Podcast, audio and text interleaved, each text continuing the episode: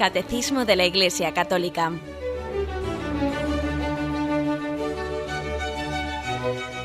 Un programa dirigido por Monseñor José Ignacio Munilla, Obispo de San Sebastián.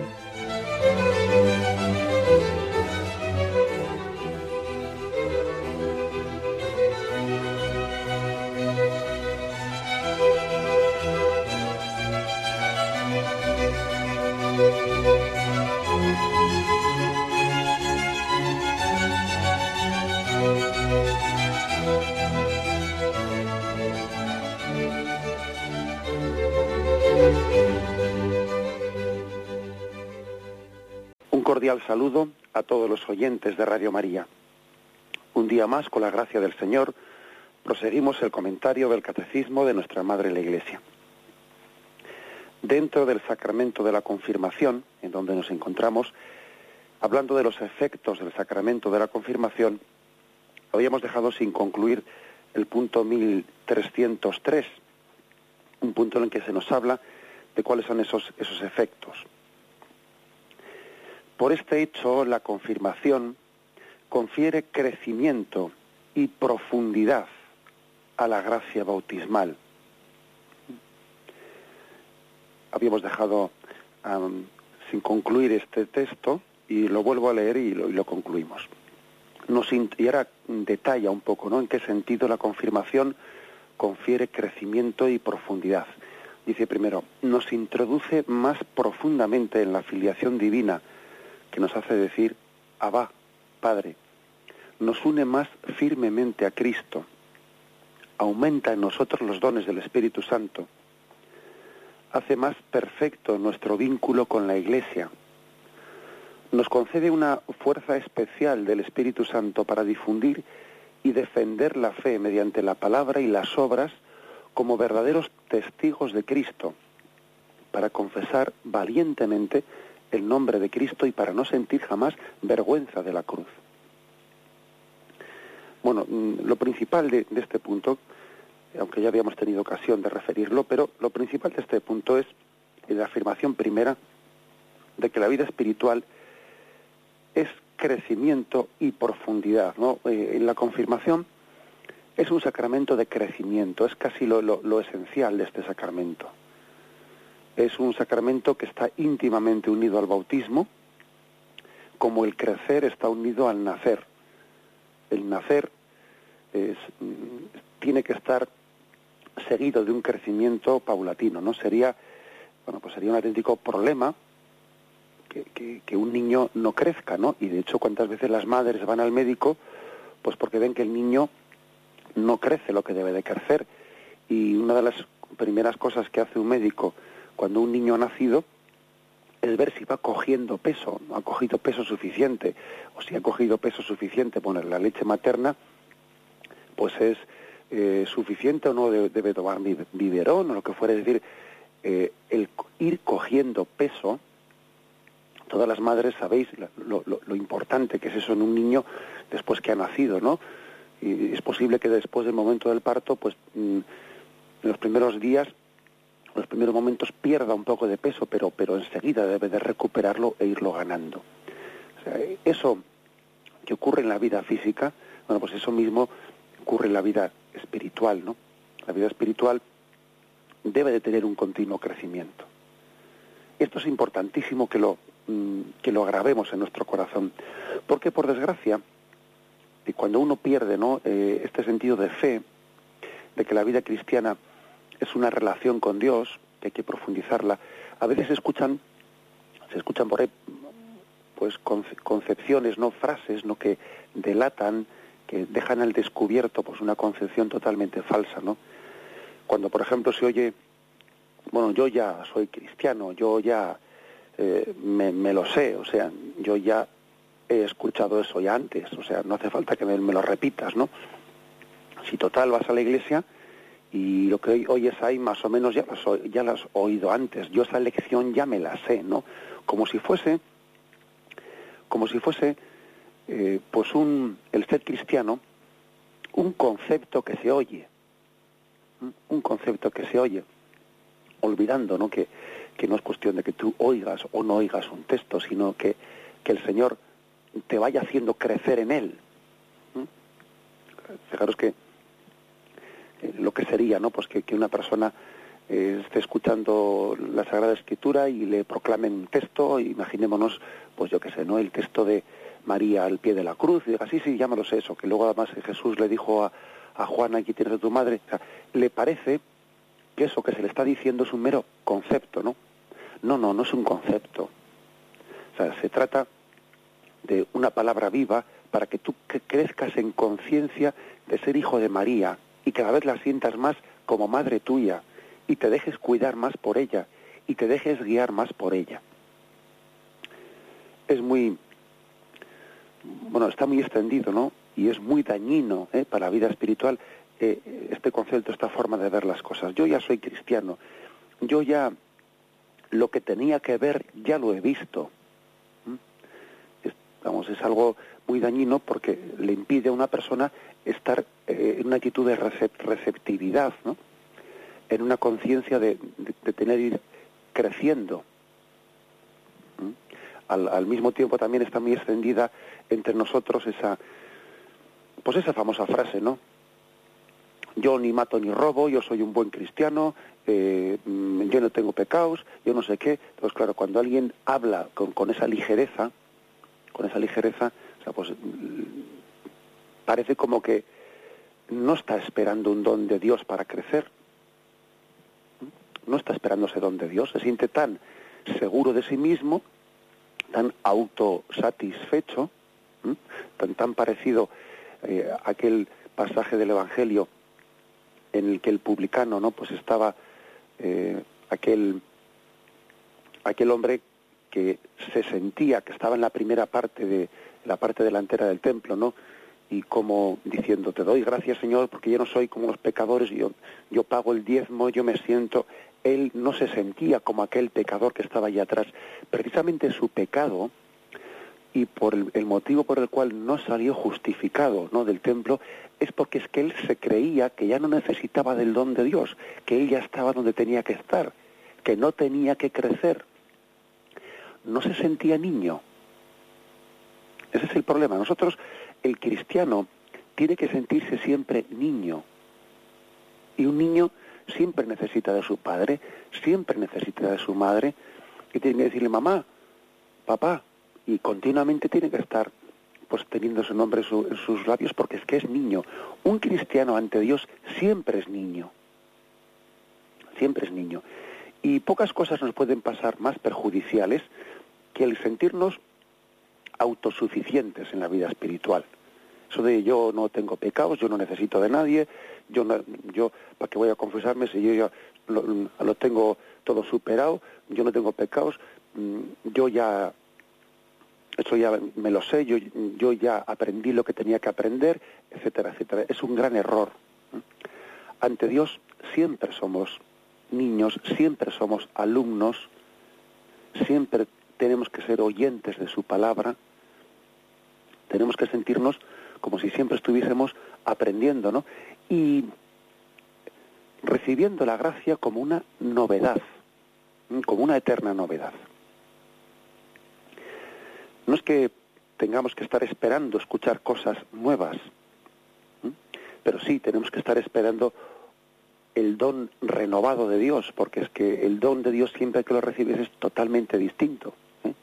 Imaginaros un niño, un niño o un joven que, que le dice a su padre o su madre, ya comí ayer, ¿eh? ¿para qué voy a volver a comer hoy? Bueno, es que sería así de absurdo el decir, eh, bueno, yo esto ya me lo sé, yo ya, etcétera, etcétera. ¿eh? Por lo tanto, lo esencial en la vida cristiana es el continuo crecimiento, la continua profundidad en, el, en la gracia bautismal y el sacramento de la confirmación en eso incide incide en ese continuo crecimiento. Algo que nos ayudaría mucho para entender esto es el, el que el sacramento de la confirmación, como todos los demás sacramentos, ¿no? Pero bueno, el sacramento de la confirmación es un don para la santidad y que nuestra única meta es la santidad. Cuando alguien dice yo ya soy buena persona, ¿eh? y parece que en ese concepto de que por cierto no es la verdad es que decir con esa tranquilidad entre comillas no soy buena persona la verdad es que a uno le entra en escalofríos cuando muchas veces oímos eso pero pero es que nuestra meta no es ser buenas personas. Nuestra meta es ser santos que es distinto y ese concepto de ser buena persona pues parece que está como pretendiendo eh, conformarse con una especie de pues de santidad natural. La santidad natural no existe, solamente existe la santidad sobrenatural. ¿Mm? No, no, no puede uno, porque claro, decir soy buena persona es como mm, ver un poco cuál es la media, la media sociológica de lo que tengo alrededor mío, decir, va, si los hay peores. Total, si los hay peores, ¿no? Yo ya soy buena persona, comparando con los demás, mira fulanito, el otro, pues fíjate tú, bueno, pues oye, yo soy buena persona. Es que, es que nuestro espejo no son los demás. Nuestro espejo no es lo que sociológicamente es este, nuestro espejo es Cristo. Nuestro punto de referencia es Él. Nuestra meta es ser santos, ser santos como vuestro Padre Celestial es santo, dice Jesucristo. Entonces, con ese concepto de las cosas, uno entiende la sed, ¿eh? la sed de Dios que tenemos que tener cuando recibimos el sacramento de la confirmación, que es el sacramento del crecimiento, ¿no? Y cuando se pierde esa, eh, cuando se pierde ese concepto, pues por desgracia, pues, eh, mm, bueno, pues si escuchan frases como estas que, que, que, he referido, que son frases que delatan un concepto más sociológico, más sociológico del cristianismo, que un concepto de fe, un concepto sobrenatural, un concepto místico, claro. Pues parece que yo ya soy, ¿no? Ya soy eh, cristiano, como cuando uno ya me han puesto el sello en la cartilla, ya la tengo sellada. Es que es que es un poco triste, ¿no? Que hablemos de, de los sacramentos como si fuese un sello. Ya me han puesto un sello, yo ya pertenezco a eso, ¿no? Es que, por desgracia, es un concepto sociológico de la, de la religiosidad. Y a nosotros nos sirve de muy poco una cartilla sellada o que me hayan dado una partida de bautismo. O sea, mm, nos sirve de muy poco, ¿no? Si eso no, no es expresión de este crecimiento en Cristo. Y que como dice este punto que hemos leído, pues cada vez seamos más Cristo, cada vez Cristo viva más en nosotros. Vayamos diciendo con, con San Pablo, ya no soy yo, es Cristo quien vive en mí. Y eso supone cristificarse, es decir, pues que nuestros, nuestros, nuestras formas de pensar cada vez sean más conformes al Evangelio, que nuestros sentimientos cada vez sean más conformes al Evangelio, ¿no? Sentimientos de misericordia, que uno vaya purificando otro tipo de sentimientos y tenga los sentimientos propios del corazón de Cristo. Y tenga también pues la concepción de que sus reacciones espontáneas, etcétera, pues en vez de ser perezosas, en vez de ser rencorosas, eh, etcétera, en vez de ser sensuales, pues sean las, reacciones, las reacciones propias de Cristo. Ya no soy yo, es Cristo quien vive en mí. ¿Y quién puede decir, quién puede decir, yo ya he llegado a eso, pero quién puede decir eso? O sea, estamos en continuo crecimiento y el sacramento de la confirmación es aquel que hace que Cristo crezca en nosotros y que nosotros vayamos disminuyendo, disminuyendo en el hombre viejo, en nuestras reacciones carnales, ¿no? Y que sea Cristo quien viva en nosotros y el Espíritu Santo el que nos mueva, el que nos mueva, el que sea el motor, el motor de nuestra vida, el que nos inspire, el que nos lleve. Acordaros cómo hay pasajes en el, en el Evangelio en los que se ve cómo Jesús es movido por el Espíritu Santo. Por ejemplo, dice, Jesús fue conducido por el Espíritu al desierto. Es decir, el Espíritu Santo le movía a Cristo a ir al desierto para afrontar las tentaciones. O, por ejemplo, cuando dice, Jesús, movido del Espíritu Santo, elevó los ojos y dijo, em, Padre, te doy gracias porque estas cosas se las has ocultado, era movido por el Espíritu Santo. O sea, Jesús em, tenía en el Espíritu Santo algo, alguien que la, persona divina eh, con natural con él, con, con el Hijo, ¿no? Que movía sus actos. Bueno, pues ese es también ese es también el concepto cristiano que tenemos. Por eso lo del crecimiento, de que, de que Cristo crezca en nosotros, etcétera, es tan importante. Y por eso es tan, mm, bueno, pues nefasto, ¿no? Para la vida cristiana, esa sensación de que el cristianismo es sociológico, que yo ya estoy apuntado a la parte de bautismo, no estoy apuntado, que bueno, pues toda la confirmación es obligatorio o, no es obligatorio. A ver, ¿me permiten casarme si no estoy, si no estoy confirmado? O sea, eh, o, necesito que me metan otro sello más, otro sello más para que con este sello puesto pueda recibir esto otro. O sea, con ese concepto de la vida, la verdad es que no hemos entendido nada. No hemos entendido nada. ¿eh? Mm, tenemos que pedir pues este don, ¿eh? el don de que el sacramento de la confirmación se entiende en profundidad, pues cuando sabemos que nuestra meta es ser santos y que Cristo viva en nosotros, ¿no? Es, es importantísimo tener este concepto. Bien, vamos a reflexionarlo brevemente y continuamos enseguida.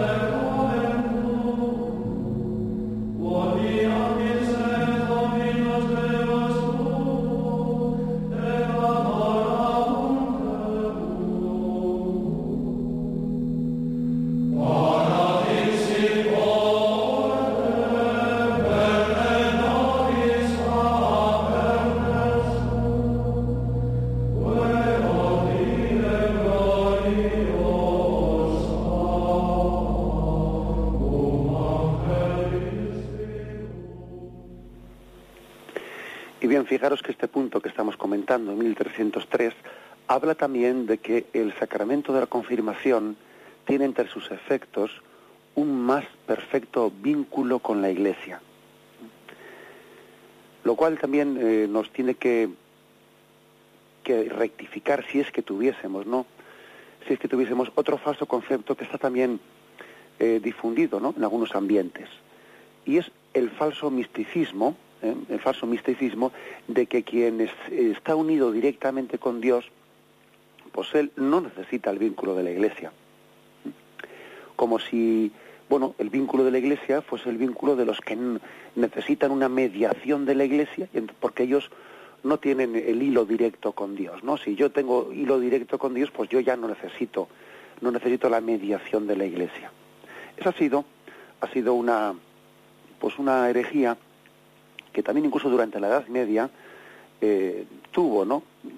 Tuvo una cierta implantación, que era eh, el de un falso misticismo, ¿eh? falso misticismo, decir, bueno, pues eh, los que están directamente unidos con Dios, pues no tienen esa necesidad, ¿no? De, de que pues tengan que estar recibiendo la mediación de sacramentos, de predicaciones, de preceptos, de cosas, porque bueno, porque les basta el amor. Es entender equivocadamente eso de que aquello que decía San Agustín, ama y haz lo que quieras, ¿no? Pues interpretan equivocadamente eh, esa frase, pues como si el amor les librase de, la ley de Dios, de los preceptos, de los sacramentos, de la mediación de la Iglesia, de todo tipo de obediencia, porque únicamente obedecen a Dios y entonces lo otro les sobra. Bien, eso, esas que sepáis que a veces nosotros nos pensamos que, que descubrimos el Mediterráneo y el Mediterráneo hace mucho que estaba descubierto. ¿eh?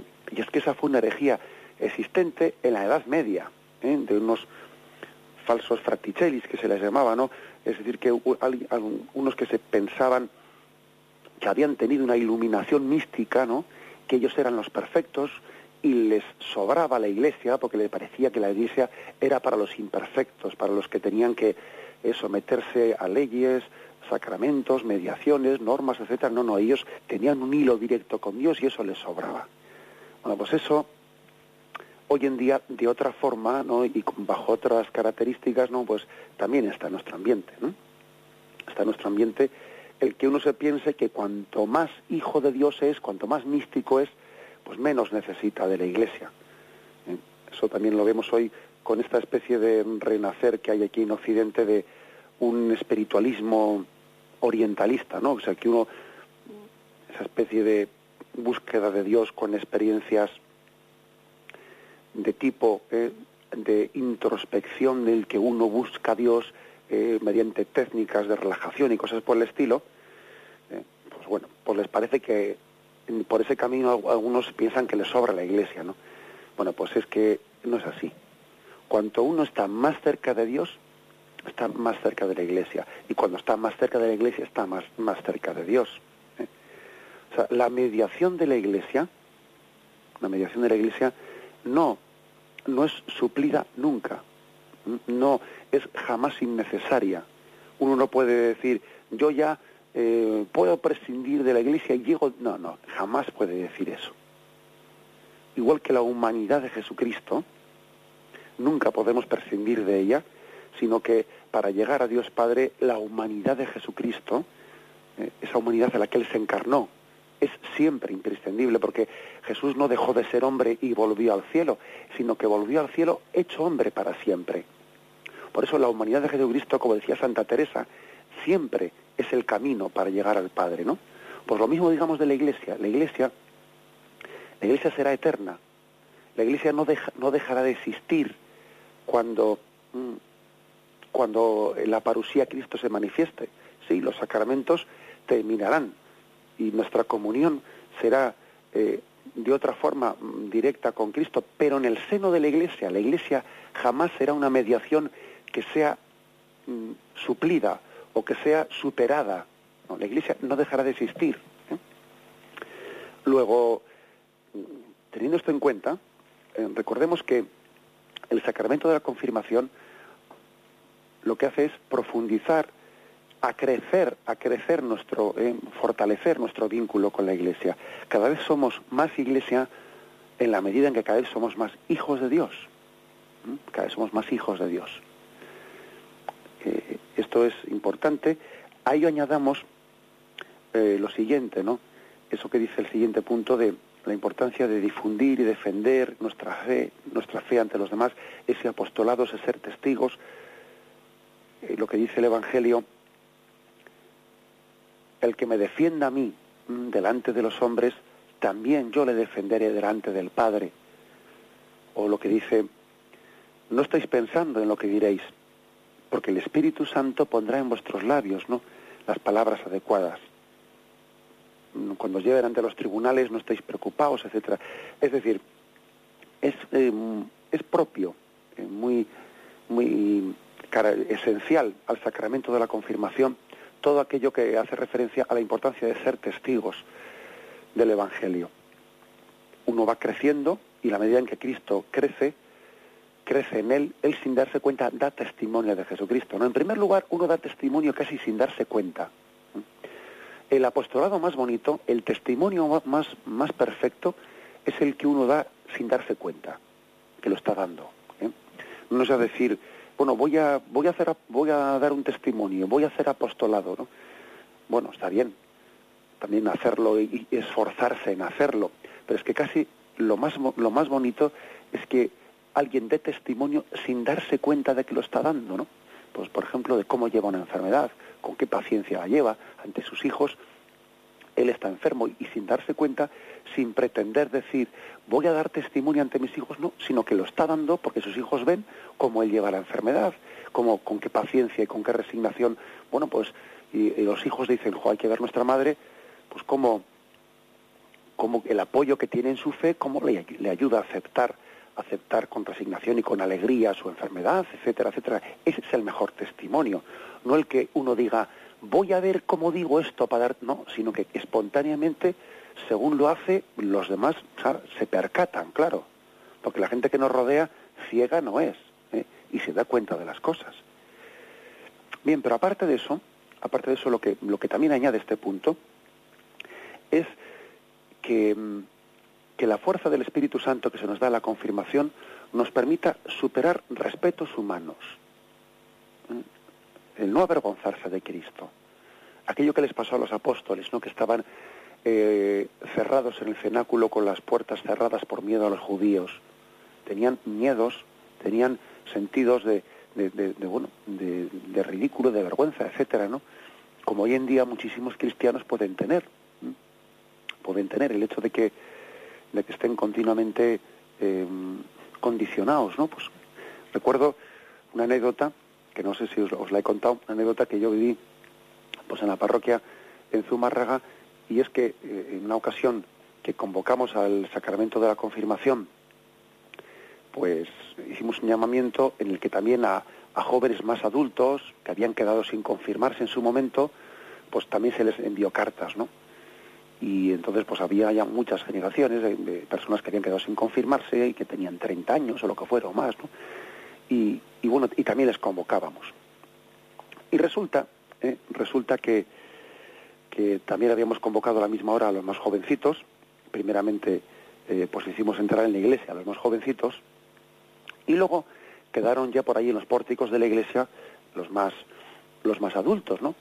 Y, y claro, había dos, dos jóvenes así pues, de unos 30 años que habían sido convocados y se encuentran, les habíamos convocado el viernes a las 8 de la tarde, se encuentran y, bueno, ¿tú a dónde vas y tal? No, pues le dice uno a otro, iban a lo mismo, ¿verdad? Pero uno le dice a otro, no, pues yo voy al polideportivo, y dice, no, pues yo vengo ahí de hacer unas compras y tal, y, ah, bueno, bueno, hasta luego, hasta luego.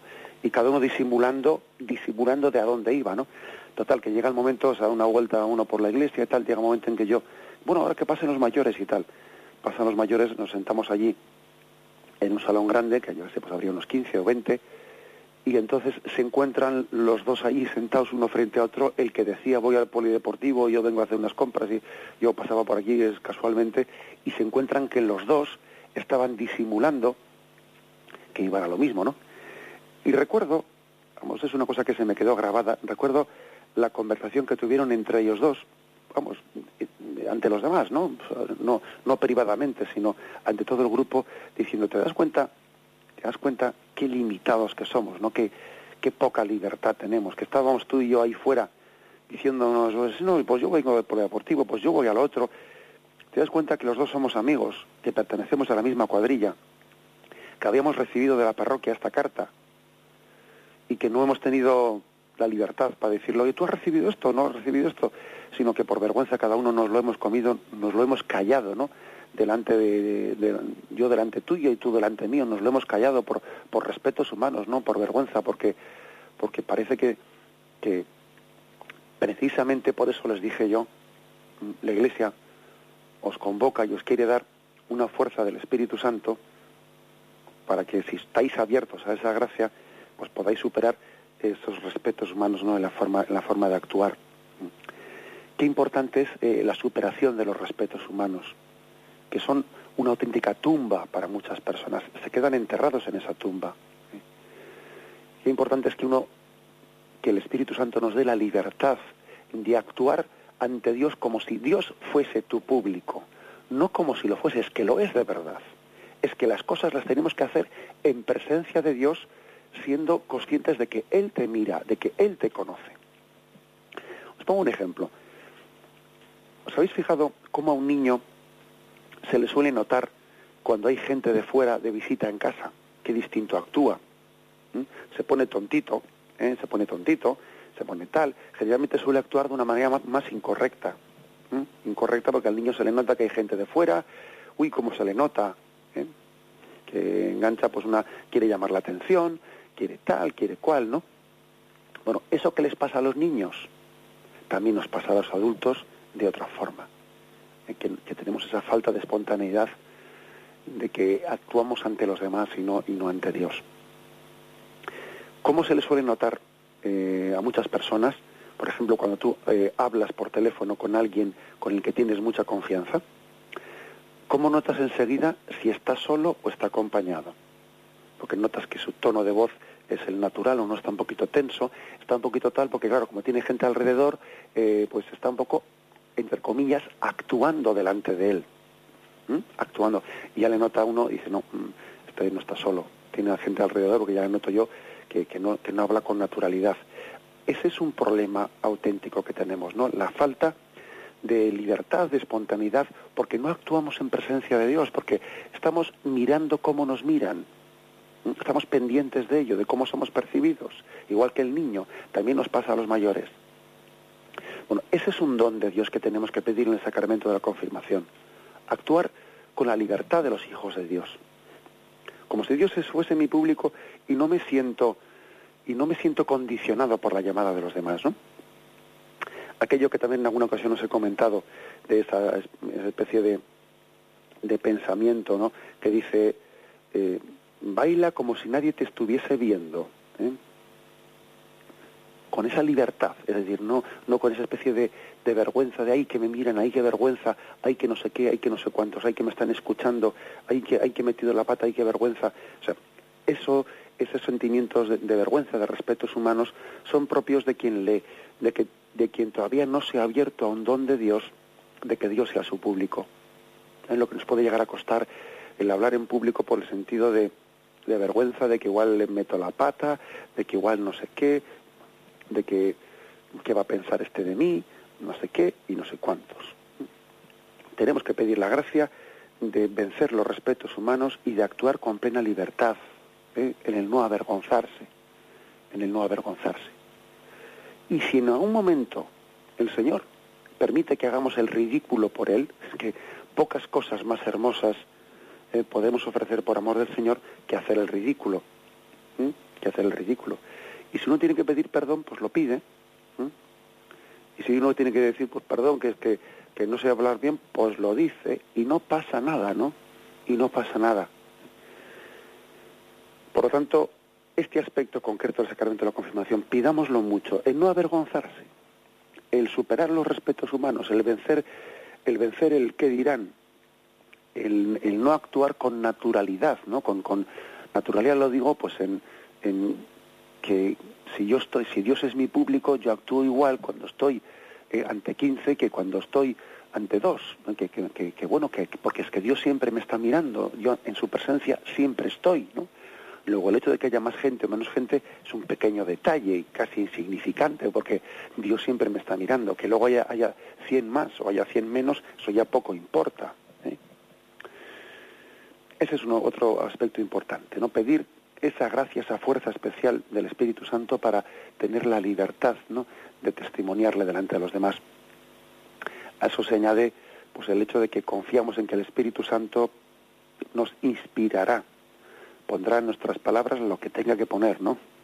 O, pues para que expresemos eh, con esa libertad de no avergonzarse de la cruz de Cristo, dice aquí, no sientas jamás vergüenza de la cruz de Cristo.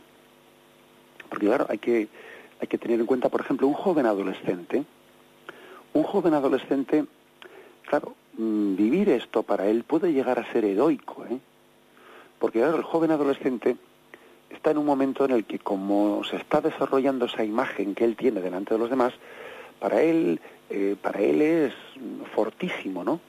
El que delante de los demás él quede marcado de una forma determinada.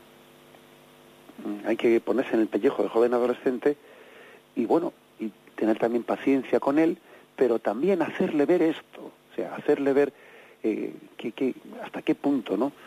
Mm, él precisamente tiene un sentido del ridículo tremendo. Y muchas veces cuando un joven adolescente le dice, le dice a su padre o a su madre, ¿no? Eh, ¿qué más dará? Yo quiero, ¿qué más dará lo que, digan? Yo quiero vestir como quiera y tal. Precisamente dime de qué presumes y te diré de qué careces. Un gran problema del joven adolescente suele ser que tiene un sentido de vergüenza y de ridículo tremendo.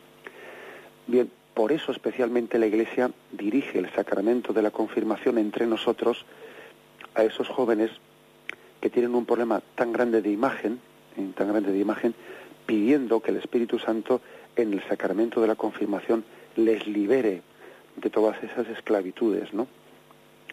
Y pidiendo la gracia, la gracia para, para crecer en la libertad de los hijos de Dios. Eso puede llegar a ser heroico, ¿eh?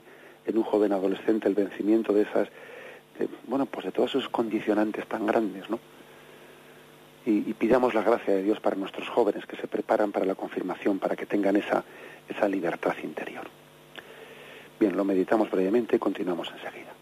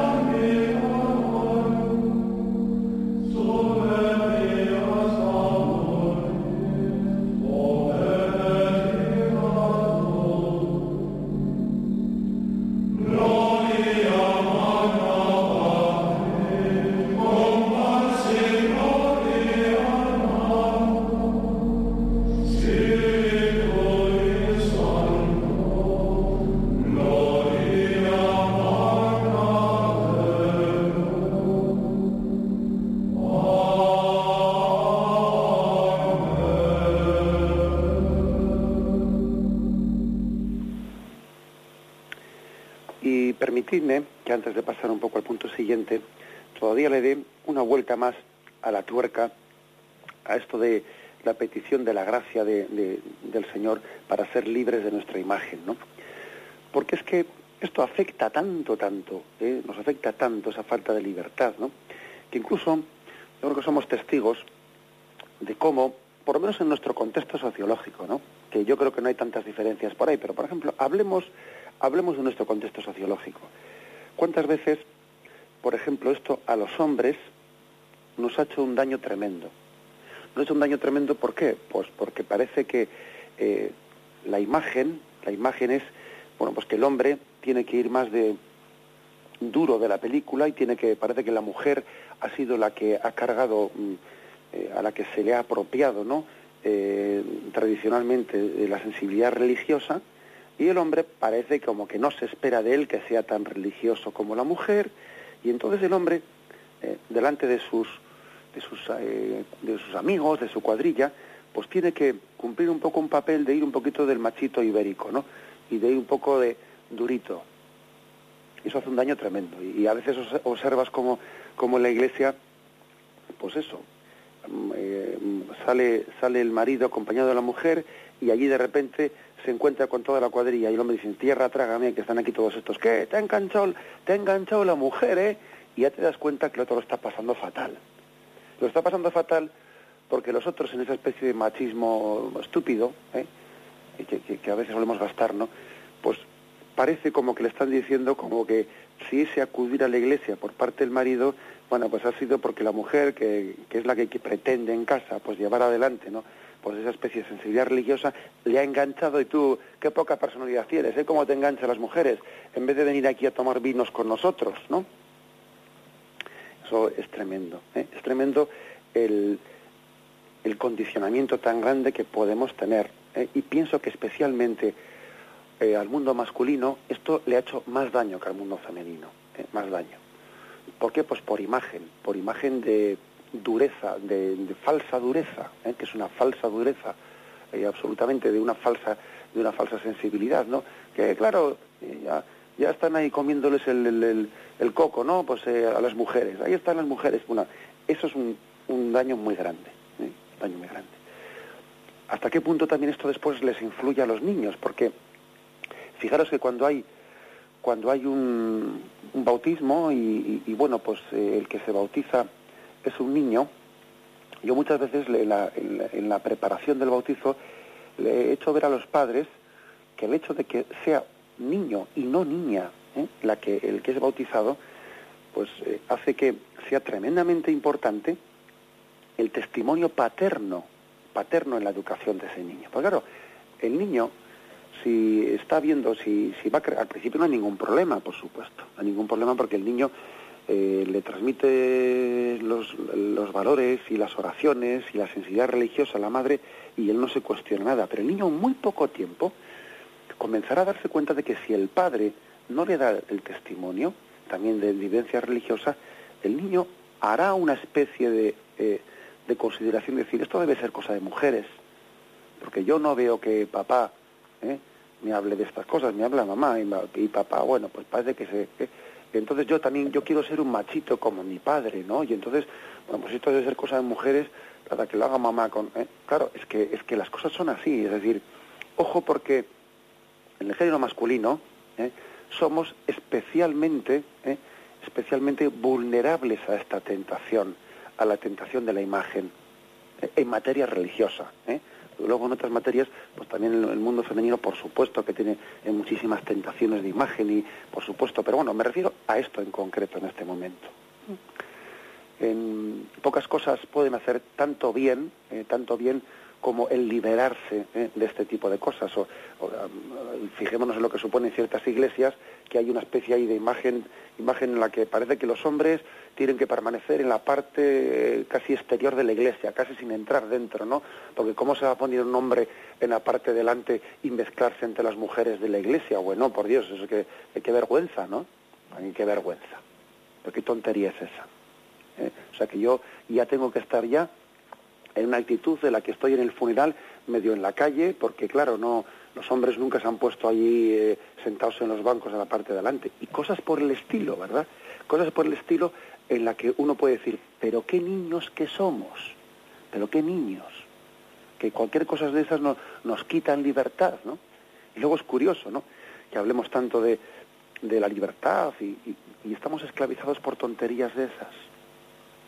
O sea que yo creo que reivindicar, ¿eh? reivindicar el sacramento de la confirmación es reivindicar la libertad de los hijos, la libertad de los hijos de Dios, ¿no? Que nos hacen actuar pues con, verdad. Y es que siempre se ha hecho así aquí. Bueno, es que si siempre ha sido una estupidez lo que se ha hecho, ¿por qué yo no voy a tener la libertad de cambiarla? Vamos a ver, si, si siempre se ha hecho una estupidez, pues la costumbre de que los hombres no, no pueden estar presentes aquí o, no se pueda, claro, ¿cómo, se va a poner el hombre ahí de rodillas? Pero ¿por qué no se va a poner de rodillas? Vamos a ver. La libertad de los hijos de Dios es esa libertad que tuvo Jesucristo de hacer cosas que en aquel tiempo no se hacían y Jesús escandalizaba, ¿no? Nunca nadie ha hablado así. Nunca, bueno, pues eso, pues, pues esa libertad que tuvo Jesús, que incluso escandalizó en su tiempo, es la libertad que tenemos que ejercer nosotros para romper imagen, ¿no? Para romper imagen, ¿no? Y bendito sea Dios si nos permite romper imagen, taconear nuestro, ¿eh? esa imagen que tenemos, ¿no? Nuestro amor propio, el que dirán, ser capaz, ser capaz de pegar un taconeo, ¿no? Encima de eso, vamos, pisarlo encima, sobrepasarlo, ¿no? Siendo libres con la libertad de los hijos de Dios. Bien, perdonad que haya insistido tanto en esto, pero creo que es que es importante ¿eh? que pidamos esa libertad de los hijos, en la que crezcamos en día a día. Tenemos la hora cumplida y me despido con la bendición de Dios Todopoderoso. Padre, Hijo y Espíritu Santo, descienda sobre vosotros. Alabado sea Jesucristo.